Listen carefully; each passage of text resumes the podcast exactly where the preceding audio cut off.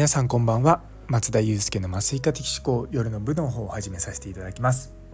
今日はですね土曜日で、まあ、休みだったんですけれども一日中なんかちょっとこうモヤモヤして生活してました。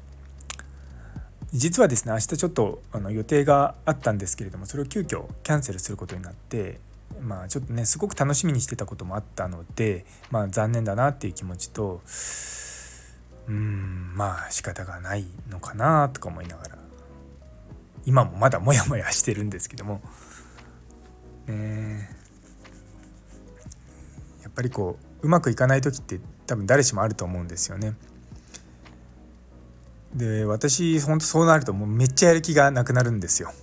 でめっちゃやる気がなくなった時何するかっていうとやる気出すために仕事するんですね。で溜まってたまあ溜まってたっていうか、まあ、一つ依頼原稿があったんで今日はそれをこう来来週締め切りだったんで今日ちょっとも今さっき仕上げて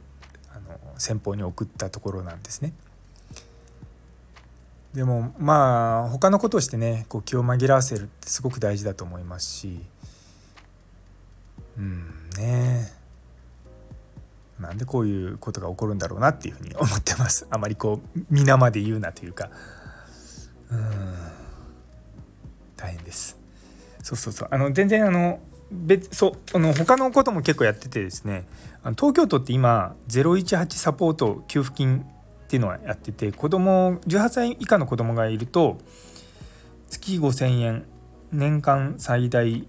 6万円かなっていうまあ補助金がいただける給付金かいただけるっていうので、まあ、その申請をちょっと今日一日、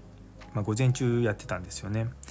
でうちの次男が18歳を超えてるがゆえになんか彼の同意書が必要になってちょっと面倒くさかったんですよね。あの三男の分は、まあ、あの未成年なので大丈夫だったんですけどもこう18歳になると本人の同意がないとダメだって委任状が必要って言われていやいやそれも、まあ、若干面倒だなと思ったんですけれどもまあしっかりしたシステムなのかなとは思いました。最近やっぱこういった申請とかもう携帯とかで簡単にカシャって写真撮って送れるようになったのはめちゃめちゃ便利だなと思う反面今までなんか一生懸命その書類を整えたら何だったんだろうって 思うことはよくあります。あの辞書あの自分直筆でやってくださいっていう書類はあるんですけどそれを直筆だというふうにこれどこでどう判断するんだと思いながらもそこはこだわらなくていいんじゃないかなっていうふうに思ってます。カナダの時もですねあのビザの申請とか結構オンラインでやってたんですけどもこういった手書きの何かを求められるってことは基本なかったんですよね。もうメールで認証してもうその段階でまあその人たちが勝手にやって勝手にっていうかまあちゃんと適切にやってるって判断されてたのでこの日本のなんかこう最後までな何なんだろうなこれだってまあ、偽造するって言い方変ですけども子供のふりして僕は書くことは全然可能でっていうのは他のところは全部オンラインで申請できるのでここのところだけ